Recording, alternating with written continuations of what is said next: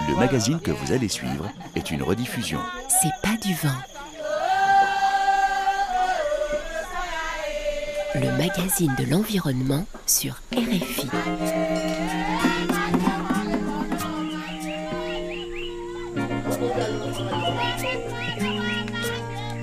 Anne-Cécile Bras. Bonjour.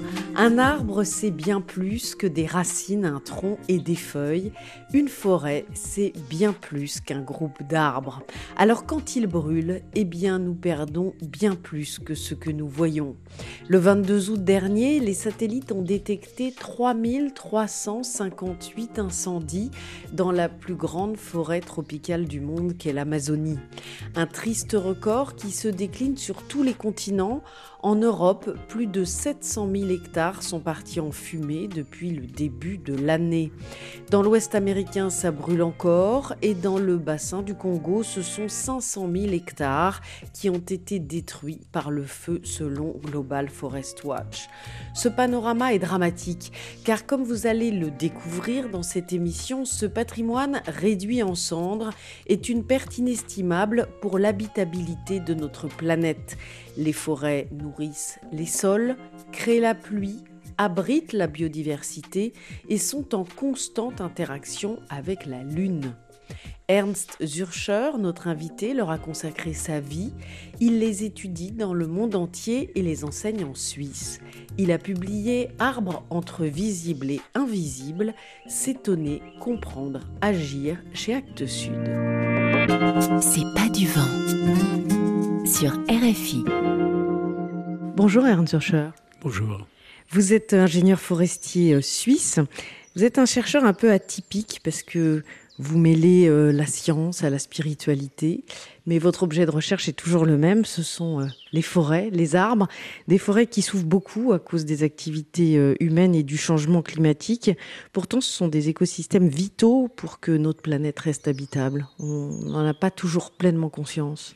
Oui, en fait, la forêt, c'est le, mode d'action de la nature lorsqu'elle est en libre cours. Partout où c'est possible, la nature met en place des arbres partout lorsque on, arrive face à un, écosystème ou un milieu naturel intact, c'est la forêt qui est le mode d'expression euh, primaire. Et ensuite, lorsque ça n'est plus possible, on a un mélange de forêts de savane et finalement des savanes ou des toundras, etc. Donc dès que la terre est à nu, finalement, les arbres poussent. Voilà, euh, c'est l'observation. Euh, c'est des arbres qui ont toujours leur place euh, primordiale partout. Si on met une terre à nu, si on laisse l'évolution se dérouler, alors c'est une forêt qui se reconstitue spontanément. Et les forêts jouent un rôle essentiel, par exemple, dans la répartition de l'eau sur la planète. Ça, c'est très récent comme, comme découverte ou comme compréhension du processus c'est que les arbres et surtout les forêts qui arrivent à protéger leur eau qu'ils ont à l'intérieur reçoivent l'impact solaire, euh, font la photosynthèse, transforment cet impact solaire en biomasse, en biodiversité végétale, animale, et par ce processus euh, émettent euh, de grandes quantités d'eau. 300 litres d'eau sont nécessaires en évapotranspiration pour former un kilo de biomasse. Donc euh, ce processus de croissance, de formation forestière, transforme à la fois l'impact solaire en richesse et en même temps, avec l'évapotranspiration nécessaire pour cela, forme des nuages et en plus, les forêts provoquent les pluies. Et ces nuages, euh, quand ils s'accumulent, ça fait même des rivières euh, d'eau finalement qui circulent autour de la planète? Absolument, c'est la découverte concernant euh, le, grand bassin amazonien tel qu'il fonctionne encore, tel qu'il est menacé. Ce bassin amazonien est donc une enveloppe forestière au niveau équatorial. Et cette forêt reçoit de l'eau aussi de l'Amazone qui, coule de l'ouest en direction de l'est pour entrer dans l'Atlantique. Eh bien, ces forêts qui font cette évapotranspiration, ces cycles de formation de nuages et de précipitations, le font euh, à cycles répétés. Une demi-douzaine de cycles euh, évapotranspiration, précipitation a lieu. Et par ce phénomène, les forêts aspirent les masses d'air déjà un peu humides de l'Atlantique et les enrichissent de leur propre humidité. Et ça constitue d'énormes. Euh, le mot rivière est très faible, c'est plus que des fleuves, c'est plus que l'Amazone elle-même, puisque ces rivières, ces fleuves, ces masses d'air chaudes et humides atmosphériques vont circuler en sens inverse de l'Atlantique contre les contreforts des Andes, être déviés contre le nord, déviés contre le sud, tempérer et humidifier le continent nord-américain, et faire la même chose pour l'Argentine en particulier. Et euh, on voit donc ce double fleuve, un fleuve visible et un fleuve invisible, qui est beaucoup plus important et qui alimente les grands cycles hydrologiques de la Terre. Donc vous dites que les forêts sont les châteaux d'eau de la planète Absolument, à chaque endroit, euh, naturellement l'Amazonie, comme on vient de l'évoquer, mais à chaque endroit, les forêts sont euh, les lieux où l'eau est stockée et redistribuée à très, dans la bonne dose, euh, dirons-nous, et à travers toutes les saisons, même à travers les saisons sèches. Ces forêts étant les, banques hydrologiques du paysage, vont constituer comme des châteaux d'eau locaux. C'est valable aussi dans le bassin du Congo. Alors, le bassin du Congo, autre système euh, forestier équatorial, mais dans chaque euh, région, euh, chaque île, chaque, chaque paysage a ses châteaux d'eau locaux. Les rivières d'Europe centrale qui ont leur, leur faune piscicole, ces poissons qui montent et qui redescendent ces rivières, c'est grâce au fait que ces rivières sont alimentées régulièrement, même pendant la saison sèche, même en été, par les forêts qui maintiennent cette eau en fraîcheur et la diffusent très doucement. Et donc, cela veut dire que quand on coupe les forêts, ça a un impact sur cet écosystème. Et il y a même des études qui disent que euh, si on, va trop loin dans la déforestation de l'Amazonie, par exemple, ça pourrait affecter le fameux courant Gulf Stream qui garantit euh, notamment euh, à la partie nord de l'Europe d'être une zone tempérée. Oui, c'est une des, des, suppositions ou bien une des craintes. Euh, certains pensent que le Gulf Stream, qui prend euh, naissance euh, dans le golfe du Mexique qui va traverser l'Atlantique Nord pour tempérer la Scandinavie, l'Écosse, l'Irlande, etc., l'ouest de la France, éventuellement c'est aussi un des moteurs de ce Gulf Stream que ces immenses rivières volantes qui vont tempérer euh, le continent euh, américain. Mais à une autre échelle, à chaque niveau euh, de lecture du paysage, on a des, paysages qui, à, l'origine, tout comme l'Amazonie était encore, est encore relativement intacte, malheureusement de moins en moins, mais la plaine du Pô, c'était l'Amazonie de l'Europe la euh, grande forêt hercynienne de l'Atlantique jusqu'à l'Oural que, César décrit encore dans la guerre des Gaules. Cette forêt euh, couvrait toute l'Europe avec une richesse euh, absolument phénoménale.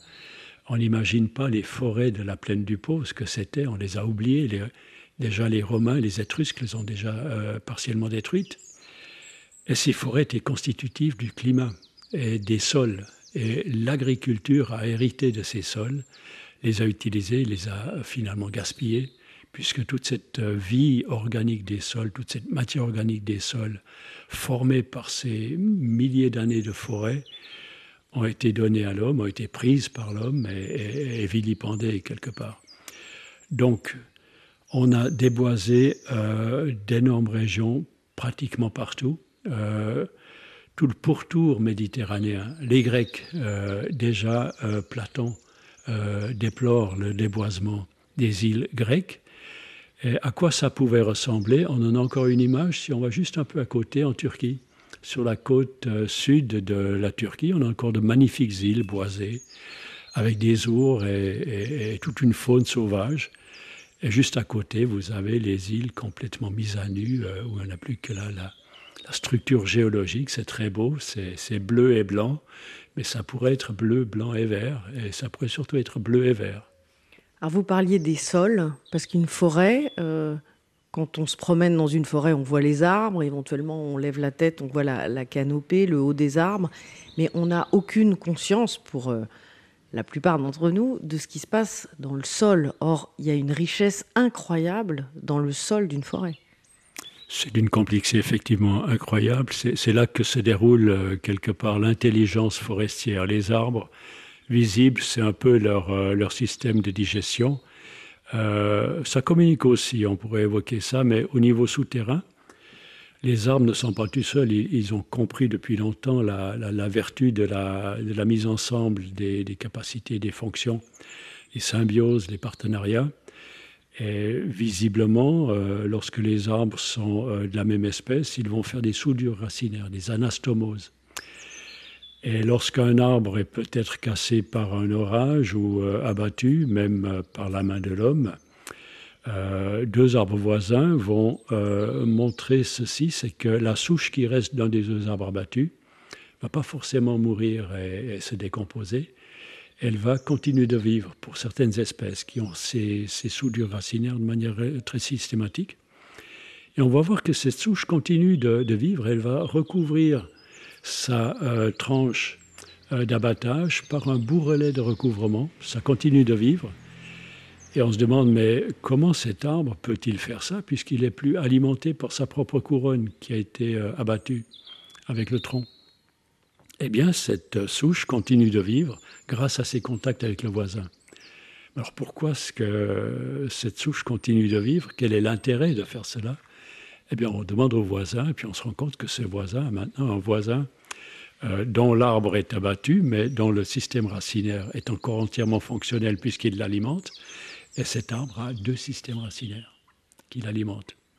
Donc la mort d'un arbre n'est pas forcément dramatique pour le voisin, euh, et, là, c'est très important de comprendre que de manière souterraine, il faut laisser au maximum, laisser jouer ces, interactions et ces, collaborations.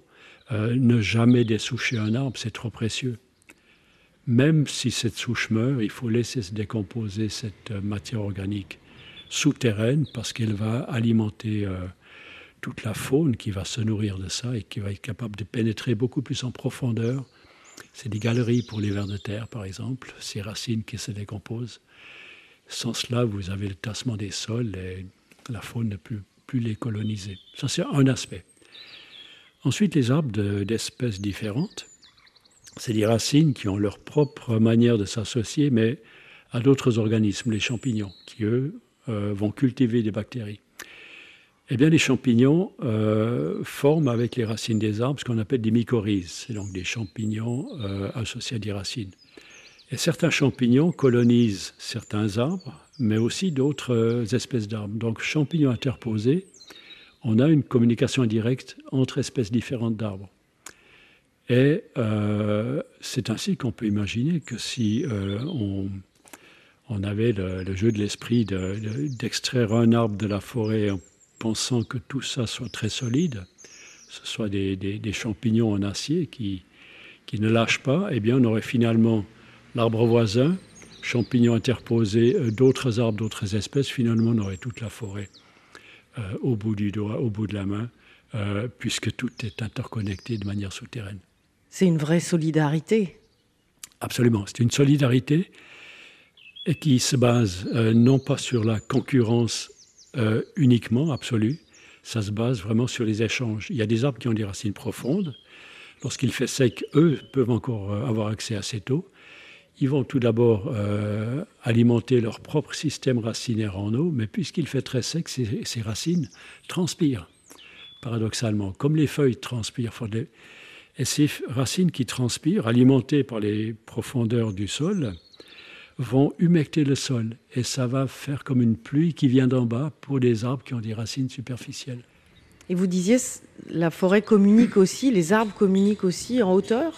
Alors ça communique pas seulement au niveau du sol, ça communique au niveau euh, atmosphérique. Euh, la découverte, c'est lorsqu'un arbre se fait brouter par une antilope. Euh, il y a un signal alarme antilope qui est émis et les arbres qui sont sous le vent savent qu'une antilope est en train de brouter euh, l'un de leurs congénères, eh bien, euh, ces arbres-là transforment leur consistance foliaire comme le premier arbre euh, brouter le fait. Et ça oblige l'antilope d'aller d'arbre en arbre. Et ce qu'on a observé, c'est qu'elle le fait en allant contre le vent, parce que tous les arbres sous le vent sont déjà au courant qu'elle est en train de se nourrir. On va se dire, mais euh, pourquoi cela euh, C'est un peu bizarre, c'est un peu compliqué. Eh bien, imaginons que ce ne soit pas le cas, que cet arbre, cet acacia soit euh, approché par cet antilope. C'est un coulou, c'est une bête assez considérable. cette antilope économise son énergie, bien sûr. Elle, mange pour avoir sa force elle mangerait donc tout le feuillage de cet acacia seul. Et le cadeau en retour que l'antilope donne à la nature, c'est ses déjections. C'est d'une valeur inestimable pour les végétaux. Elle laisserait des déjections qui seraient au pied d'un arbre, peut-être même morts euh, suite à cette euh, totale défoliation. Donc là, ça ne fait pas de sens. Alors que si l'arbre qui crée une communauté, cet acacia n'est pas seul, il est avec les autres, il, il a des intérêts communs avec tous les acacias de la même espèce, il va envoyer cet antilope chez d'autres acacias euh, de son espèce pour que l'antilope fasse aussi profiter les autres de ses déjections. Donc là, on voit un système de coévolution extrêmement intelligent, extrêmement euh, adapté, extrêmement, euh, extrêmement subtil. C'est la faune, antilope et la flore ont des choses à faire en commun. L'un reçoit de l'autre quelque chose et l'autre reçoit de l'un autre chose.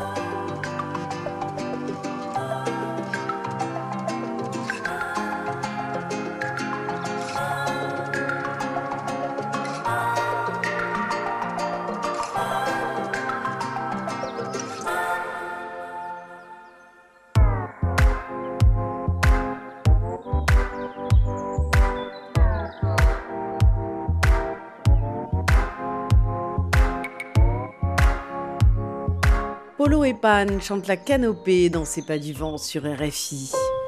C'est pas du vent sur RFI. Nous, on est extrêmement centralisés.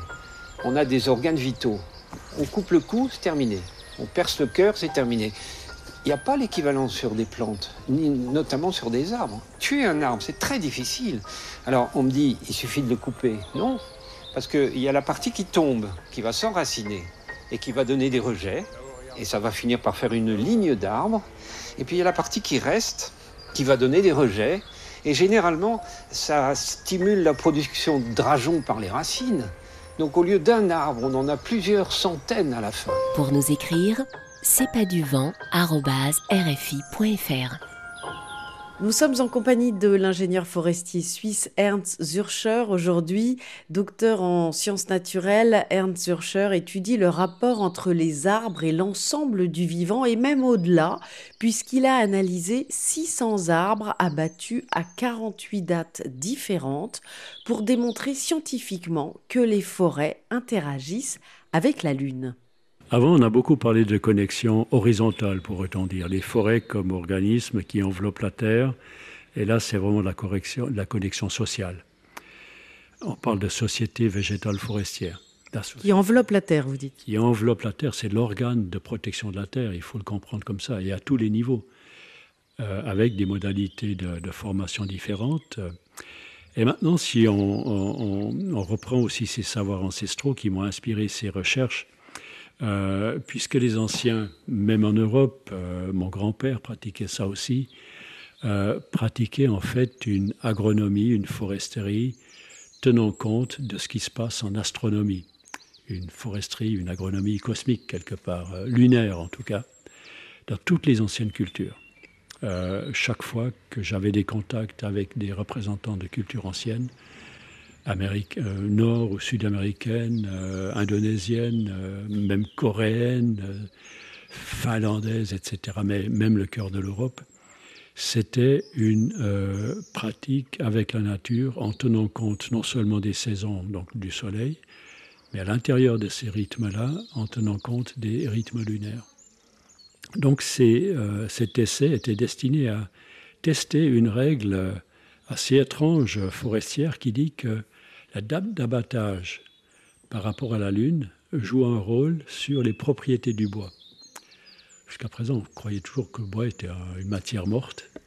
Eh bien, ce n'est pas du tout le cas. On s'est rendu compte que les propriétés du bois sont modulables en fonction de la date d'abattage des arbres. C'est absolument euh, phénoménal pour la science moderne, mais c'était connu pour les anciens avec leur manière d'appréhender les choses. Et là, c'était vraiment un très grand essai qui a pris beaucoup de temps et l'analyse a pris beaucoup de temps. On a utilisé tous les outils les plus perfectionnés de la statistique. Et là, on a pu valider des anciens savoirs grâce aux outils de la statistique moderne. Mais qu'est-ce qui se modifie dans le bois par rapport au cycle lunaire?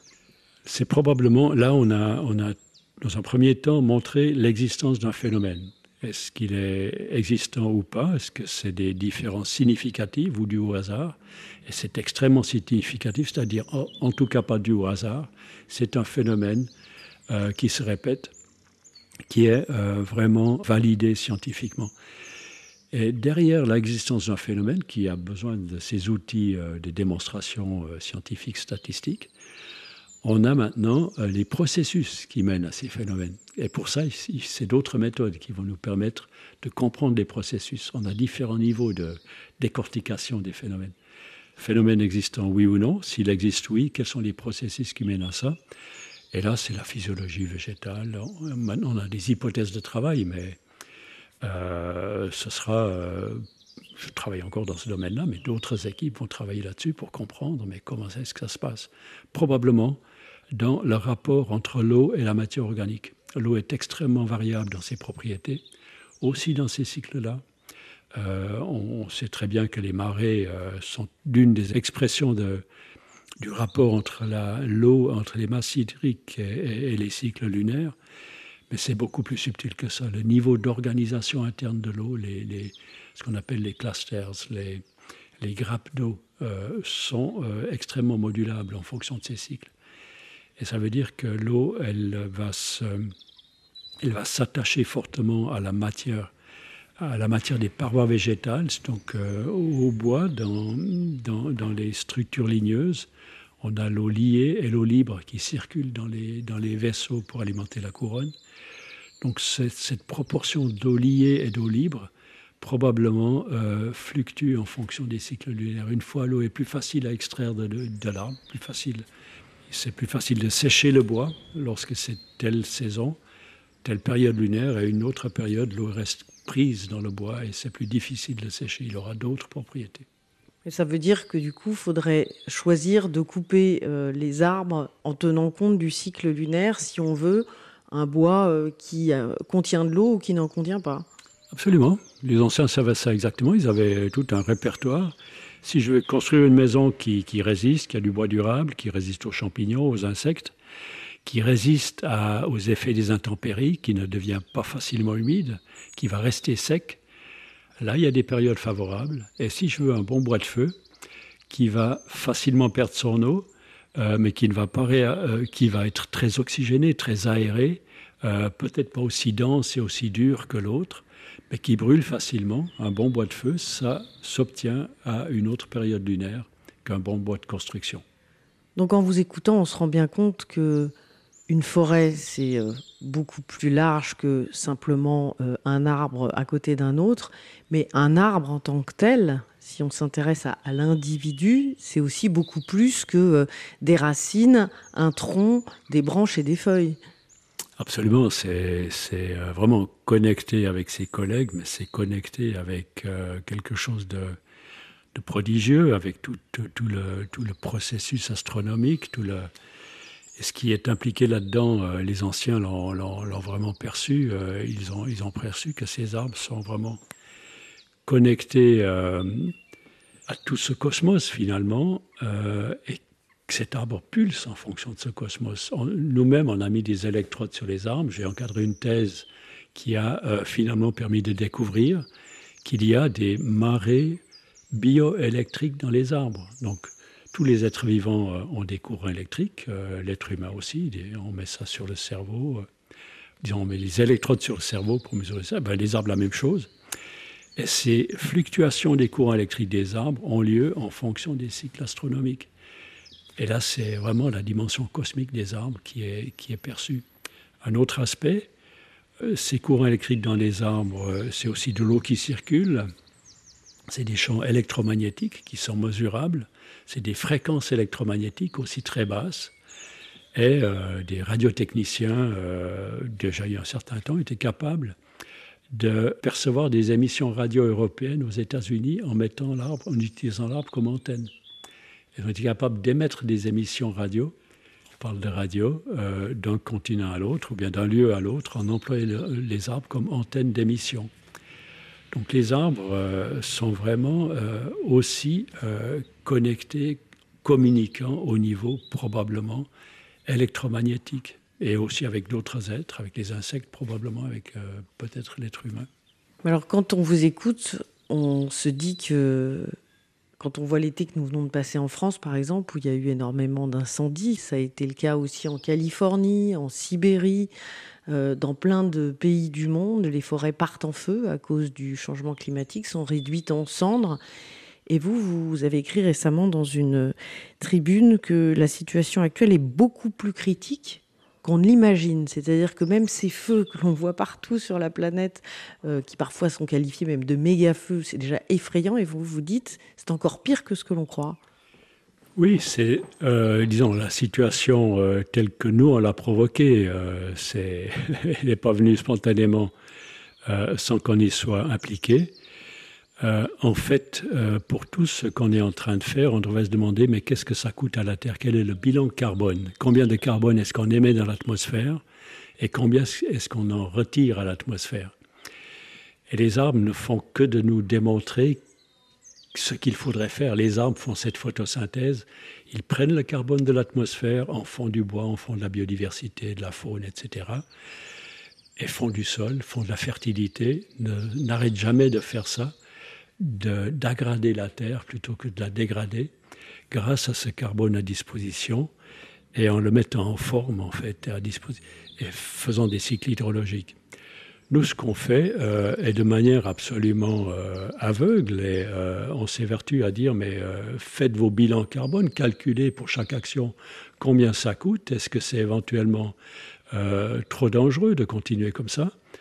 Eh bien, le bilan carbone de, de l'agriculture, de l'agro-industrie plus précisément dit, calculé pour les États-Unis, mais on est entièrement dans cette ligne-là pour l'agriculture conventionnelle eh bien, ce bilan, c'est euh, plus de 10 calories d'origine fossile sont nécessaires pour produire une calorie comestible. On sait calculer le contenu énergétique de tous les intrants, y compris fabriquer les machines. Et euh, le contenu énergétique d'une carotte, d'une pomme de terre, ça, c'était un, calorimètre, on a ça dans nos laboratoires. ça se calcule de la même manière, eh bien, il faut émettre 10, euh, unités de CO2 pour en retirer une. Si on continue comme ça, c'est sans issue. C'est une agriculture qui emploie trop d'énergie euh, parce que les intrants sont énergivores. Et en plus, on fabrique des pesticides qui consomment beaucoup moins d'énergie, mais eux sont très très impactants pour la vie des sols, donc pour la fertilité. Donc plus on tue les sols, plus il faut des intrants de synthèse. Donc c'est un cercle vraiment très dangereux. Et le défi, c'est euh, de s'inspirer du modèle forestier qui a été calculé aussi. On a le bilan carbone du produit forestier euh, classique, c'est euh, la poutre, c'est la planche, c'est le bois, fabriqué par l'arbre pour tenir sur des siècles et des, dimensions considérables. Eh bien, le calcul a montré que en utilisant les forêts comme, comme créateurs de matière, on a le produit disponible c'est pas comestible, mais ça se mesure de la même manière, le produit disponible pour construire, pour faire des structures, pour séquestrer le carbone de manière durable. Après la vie du, de l'arbre, on a encore toute la durée de vie du bâtiment. Eh bien, ici, le rapport, c'est de 1 à 7. Une calorie d'origine fossile, c'est pour les machines, la sylviculture, le transport, le sciage des bois, le séchage technique si on en a besoin c'est une calorie et grâce à ça, vous stockez 7 calories sous forme de bois. Donc la foresterie montre qu'on peut avoir une activité avec la nature qui est bénéfique pour vous, vous construisez un, bâtiment en bois qui contient suffisamment de bois, vous faites du bien au climat puisque vous avez séquestré ce carbone, vous l'avez pris à l'atmosphère grâce aux arbres. Et maintenant, c'est le défi de l'agriculture du, futur, ce sera de rééquilibrer, ces rapports. C'est d'avoir un bilan carbone, en tout cas neutre, plus de 10 à 1, mais de 1 à 1, et si ça va bien, même positif, comme la forêt montre que c'est possible. La permaculture, agroforesterie, mais on doit aller encore plus loin que l'agroforesterie telle que on se l'imagine actuellement, l'agriculture syntropique qui s'inspire encore plus des forêts, des, des systèmes de forêt à plusieurs étages. C'est en train de se mettre en place avec beaucoup d'endroits où ça se démontre.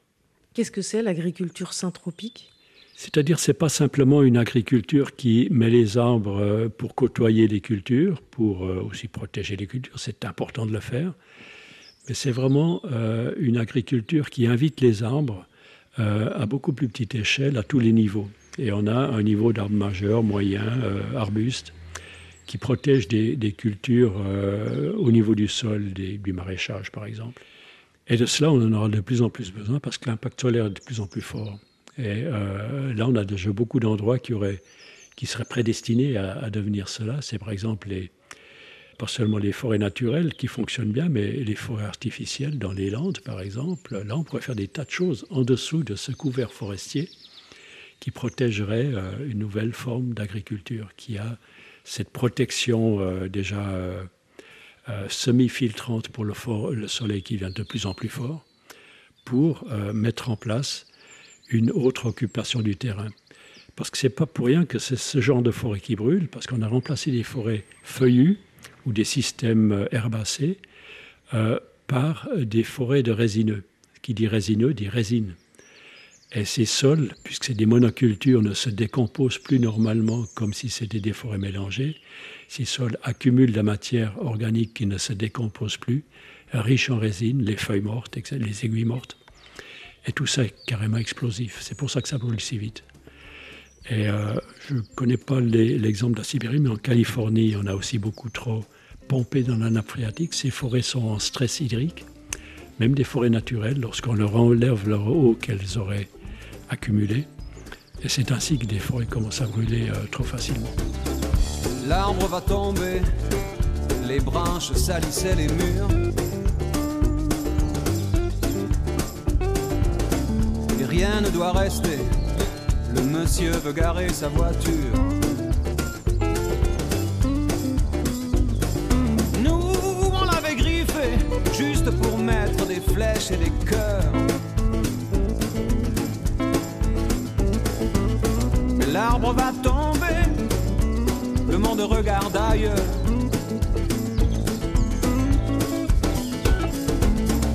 L'arbre va tomber, ça fera de la place au carrefour.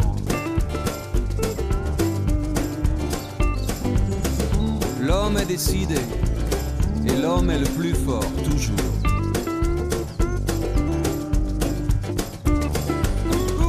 c'est pas compliqué ça va pas lui prendre longtemps. Tout faire dégringoler, l'arbre avec les oiseaux dedans. Il y avait pourtant tellement de gens qui s'y abritaient, et tellement qui s'y abritent encore. Toujours sur nous penchés quand les averses tombaient, une vie d'arbre à coucher dehors.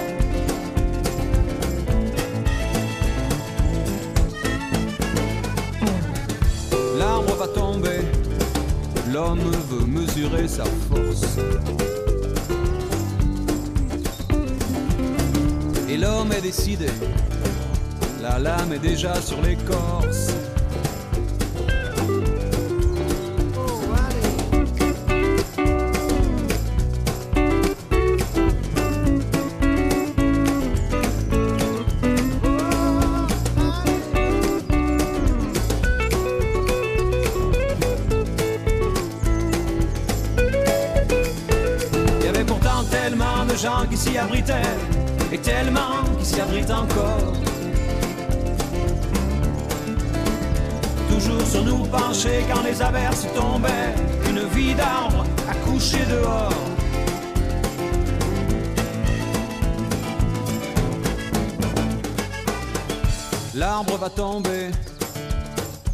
Partage.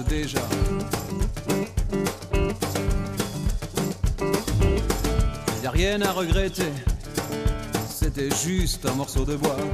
Nous sommes en compagnie de l'ingénieur forestier suisse Ernst Zürcher. Ce docteur en sciences naturelles est inquiet d'observer l'ampleur des incendies qui ravagent les forêts à travers le monde. Des incendies qui ont toujours, directement ou indirectement, une origine humaine. C'est probablement anthropique. Sinon, euh, euh, le nombre de millions d'années euh, qui ont eu lieu de manière forestière jusqu'ici n'aurait pas abouti dans, ce foisonnement d'espèces et de réussite évolutive. Maintenant, c'est vraiment l'impact humain qui, qui a déstabilisé les forêts.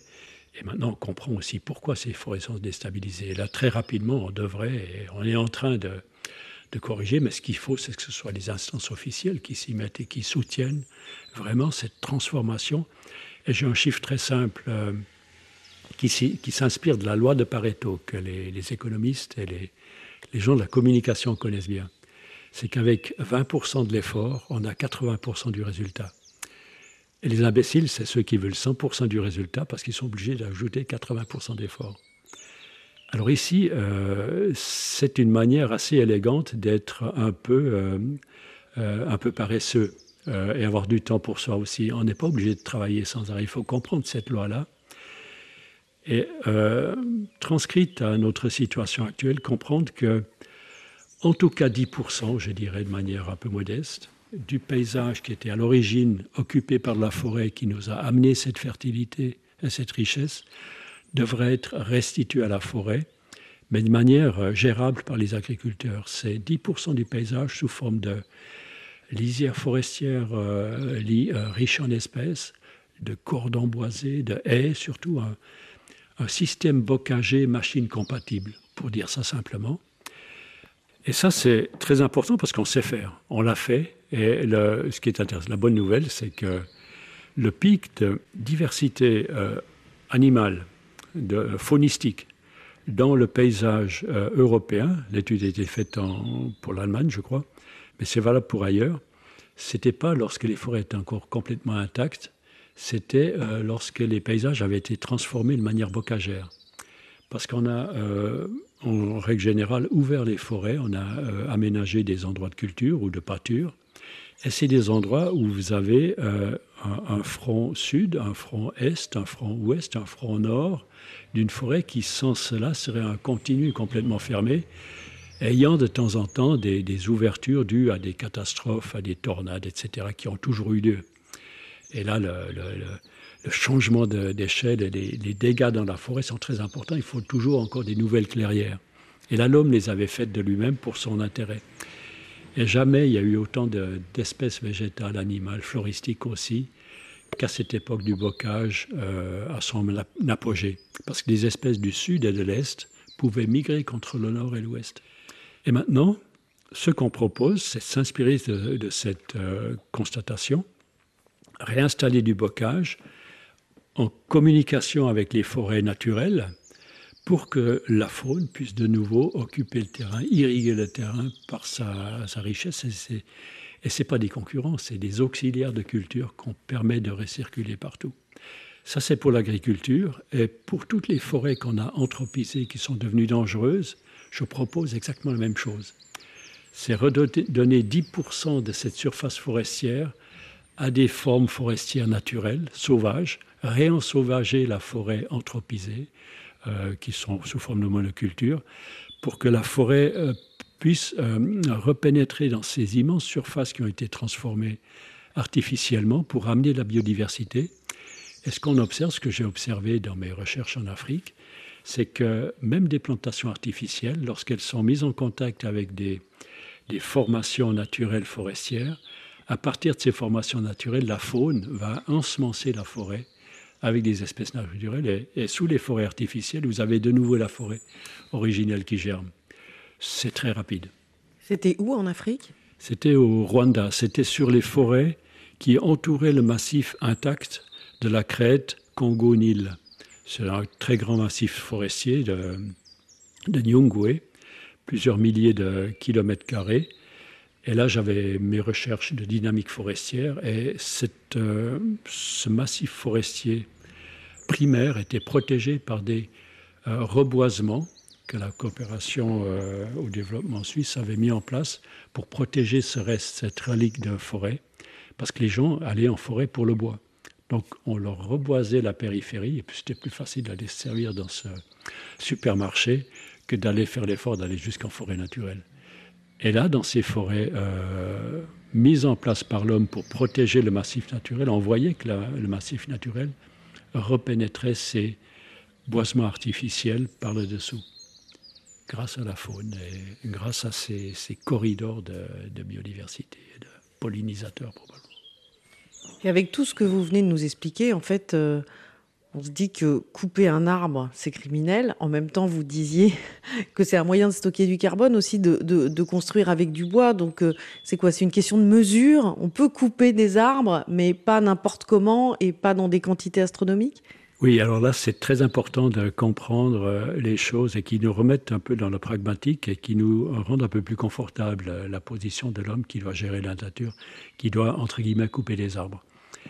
C'est important de comprendre, et j'ai mis longtemps à comprendre ça, mais maintenant je suis très très à l'aise avec ça. C'est important de comprendre qu'un être peut être un organisme à part entière. Un arbre est un organisme qu'on peut déraciner replanter sa part. Mais cet organisme peut devenir organe d'un organisme d'un ordre supérieur. L'arbre peut être organe de la forêt. Alors un arbre individuel, là c'est vraiment grave de le couper lorsqu'il trône sur une colline, lorsqu'il euh, il façonne le paysage urbain ou autre, il est irremplaçable. Mais lorsque l'arbre, ensemble avec d'autres, constitue une forêt, c'est plus du tout la même chose, il est plus irremplaçable. Il est ensemble avec d'autres à faire quelque chose de mieux. C'est un saut quantique au niveau de l'intelligence collective.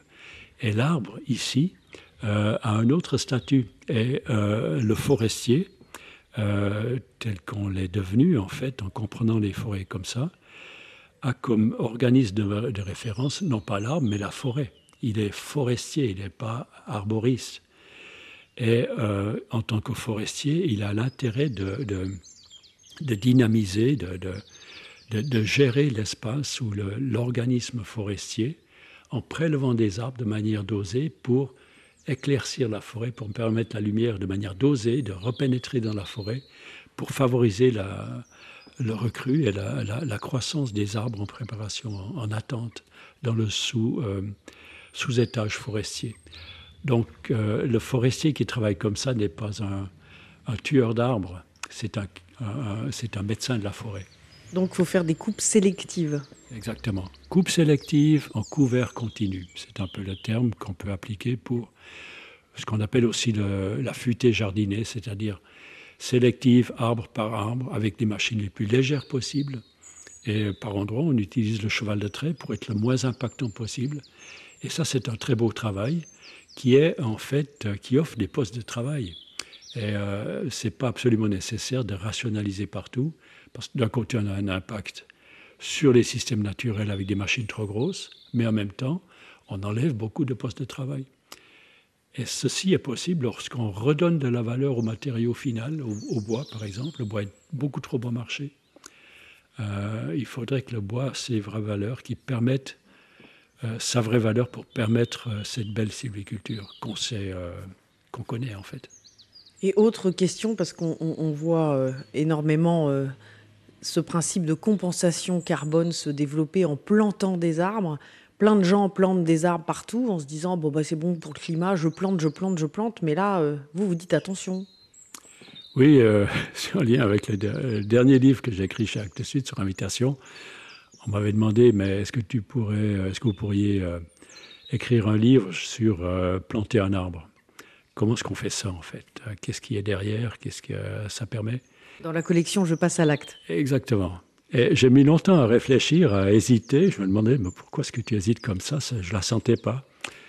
Et c'est jusqu'au moment où j'ai compris qu'il faut euh, proposer plus dans le titre, euh, planter un arbre d'accord, mais créer une forêt.